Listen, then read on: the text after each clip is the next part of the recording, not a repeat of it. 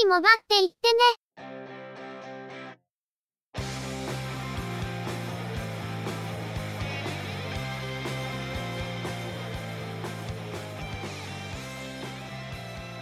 通信業界、モバイル、IT に関するニュースや話題を取り上げ、中の人が意見を述べたり、製品レビューまがいのことをしたり、様々な体験について、ご紹介していくポッドキャストです。ゆくもばのおしゃべりはすべて、合成音声によってお送りしています。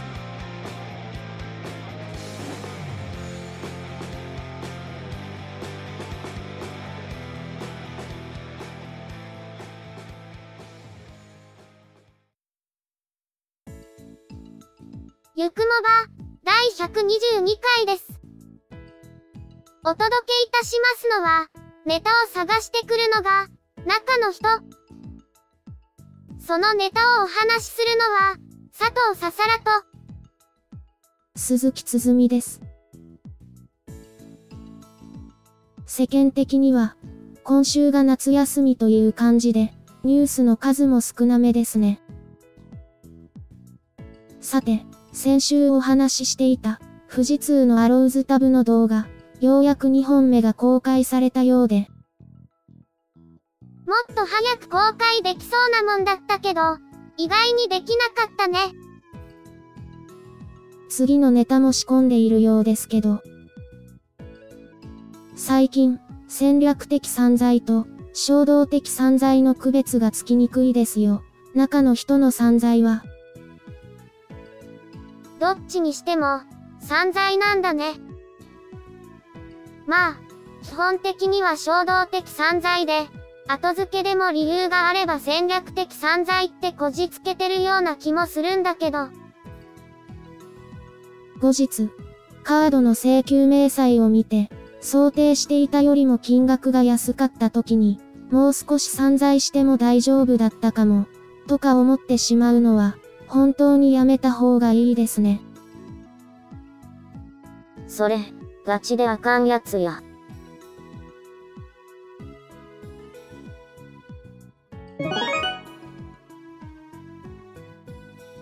それでは、今回のニュースです。前回、Windows 10アニバーサリーアップデートの配信が始まった件についてご紹介したんですが、どうやら、適用した一部のパソコンで、正常に起動しなくなる不具合が見つかっているようです。マイクロソフトの公式フォーラムで、同社が書き込んだ内容として、報告は少数ではありますが、OS とアプリやデータの保存先を別のパーティションにしている SSD のドライブに、アニバーサリーアップデートを適用したシステムにおいて、フリーズが起こる可能性があるとのこと。マイクロソフトでは、対策を進めており、アップデートがあり次第告知されるとのこと。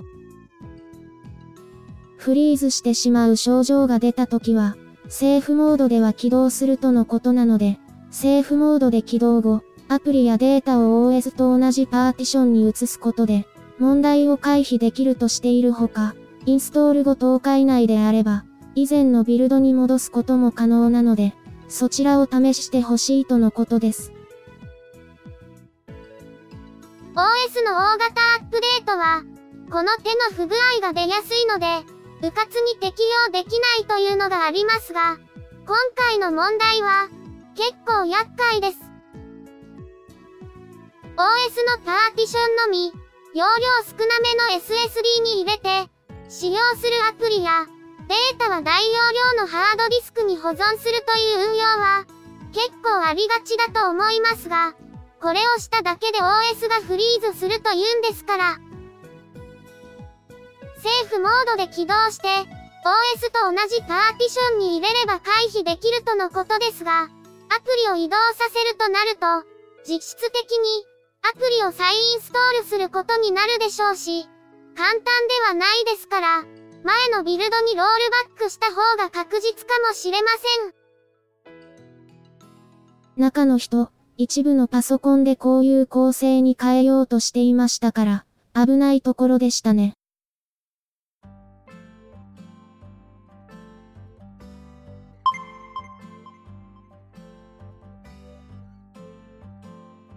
アメリカの NVIDIA は、ノートパソコン向けの GPU、GForce、GTX 1080、GTX 1070、GTX 1060を発表し、これを搭載するノートパソコンが順次各メーカーから発表されます。従来、モバイル向けの GPU には、末尾に M がついていましたが、今回のパスカル世代では、モバイル向けに M が付与されておらず、デスクトップ向けと同じ表記になっているようです。すでに発売されているデスクトップ向けと比較すると、ノートパソコン向けでは、TDP は非公開で、ベースクロックは低いものの、それ以外のスペックではデスクトップとの差がないようです。NVIDIA によると、これまでのモバイル版マクスウェル世代と比較して、75%も高速で、GTX1080 は、GTX980M の SLI 構成よりも高速で、それでいて、消費電力は GTX980M と変わらないとのことです。NVIDIA のパスカル世代モバイル GPU がそろそろ発表されるというのは噂にはなっていましたが、思っていたよりも早かった印象です。先に発表されたデスクトップ版でも、その性能、消費電力、コストパフォーマンスで評価が高いパスカル世代ですが、モバイル向けでも、そのあたりが期待できそうです。次のニュースも、これに関連したニュースです。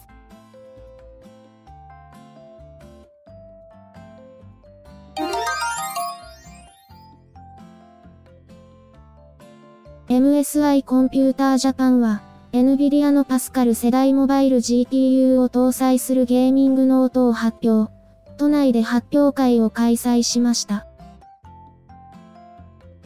先のニュースでご紹介した NVIDIA からの発表は、日本時間の8月16日13時に全世界一斉に発表でしたが、MSI からの製品発表はそれと同時、製品発表会はその1時間ごとのことで、世界最速の発表会と豪語しています。製品の販売についても、早いものは翌17日には店頭に並ぶとのことで、製品のローンチ発表会であり、今年は MSI の設立から30年とのことで、それを兼ねた発表会だったようです。6機種16モデルが発表され、最上位の GT シリーズは2機種5モデル、薄型の GS シリーズは3機種9モデル、GE シリーズは1機種2モデルという内訳ですが、いずれも製品名の最後に VR とついており、VR ヘッドセットに対応するスペックを持っているとのことです。中の人のゲーミングノートは、わずか1ヶ月で型落ちですね。まあ、発売は今年の3月で、エントリーレンジの買いモデルですから、これを型落ちと言っていいのかも微妙な感じですけど。それはともかく、GT シリーズはいろんな意味で手が届かない感じがしますけど、GS シリーズとか、GE シリーズは、実際に触ってみたいところです。レビューとかできると最高なんですけど、さすがにお買い上げは無理ですね。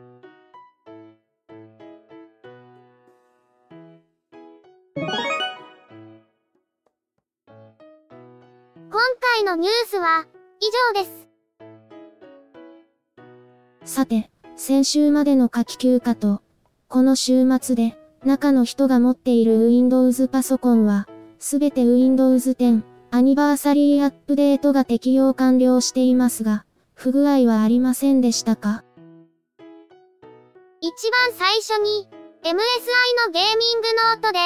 サラウンドシステムのナヒミックが正常に動作しなくなった、というお話は、前にしていたと思うけど、今回の編集中に、シンクパッドエッジ E420 で、また音が鳴らなくなる不具合が再発してることに気がついたんだよね。もともと、Windows 10の正式なアップデート対象機種に入っていませんから、何かと不具合が起こるんですけど、これまでも、ドライバーを差し替えたら、とりあえずなるようにはなるんですよね。今回も、ドライバーを差し替えたら、なるようになったから一安心だったけど、どうやら、ドライバーを組み込むときに、他のチップとご認識してるみたいだね。それ以外は、特に不具合は見つからなくて、意外とあっさり終わっちゃった感じ。この編集に前後して、ツイッターではすでに公表しているんですけど、東芝の教育用タブレットパソコンなどという、新品ネットブックを入手したみたいで。これ、もともとは Windows 7 Professional がプリインストールされていますが、Windows 10 Pro にバージョンアップされてましたね。今更ネットブックなんて、と思われると思いますが、ネットブックが現在の環境で、どれくらい使い物になるのか、という検証をしたくて購入したんですけど、意外にちゃんと動くんでびっくりです。インストールされていた Windows 10 Pro は、セットアップされた状態だったので、一度初期状態にした上でセットアップし直して、さらにアニバーサリーアップデートを適用してみました。デバイスマネージャーを見ると、いくつか組み込まれていないドライバーがあるのが気になりますけど、普通に使う分にはあまり不自由はないので、とりあえずそのままにしています。この、東芝 CM1 については、次回の動画のネタにする予定で、一部撮影を済ませていますが、公開できるのは、早くても来週末というところでしょうか。中の人が出張に出るんで、残りの動画の撮影がすぐにはできそうにないってのがあって、ちょっと公開が遅くなるかもしれないね。それから、ちょいちょい OS を入れ替えている、テックウィンドの OS レスタブレットは、今度は Windows 10エンタープライズをインストールしたみたいですが。インストールしたのは、マイクロソフトから公開されている評価版で、使用期間の制限があるけど、動作検証ってことで今回はインストールしたんだよね。CM1 と Windows 10エンタープライズについては、時間を見つけて、ゆくもばハイブリッドで取り上げたいなと思ってるんだけど。そのゆくもばハイブリッドですが、チェビオの編集を仮想環境の Windows から Windows マシンに移して、オーサリングだけ Mac でやる、という変更を検討しているようですけど。Windows のライセンスは、使い道があるから無駄にはならないんだけど、その変更をしてしまうと、VMware のライセンスが無駄になっちゃうから、悩ましいよね。なんで、仮想環境を今の MacBook から Mac Pro に移す方向で検討しているけど、そろそろ動画の編集も含めて、どのマシンで何をするのか、ちゃんと決める頃合いなのかもね。そういう計画をせずに、衝動買いしちゃう中の人が、一番の是正対象な気がしますけどね。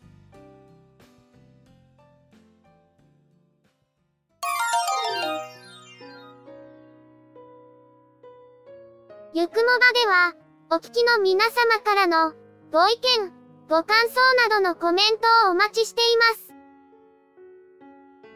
iTunes、iOS のポッドキャストアプリからのカスタマーレビューの書き込みのほか、ブログ、Facebook ページへのコメントの書き込み、Twitter アカウントへのリプライ、DM、ハッシュタグ付きのツイートなど、様々な方法を用意しています。いずれの方法でも、いただいたコメントは、中の人はちゃんと目を通していますので、遠慮なくコメントいただけると嬉しく思います。また、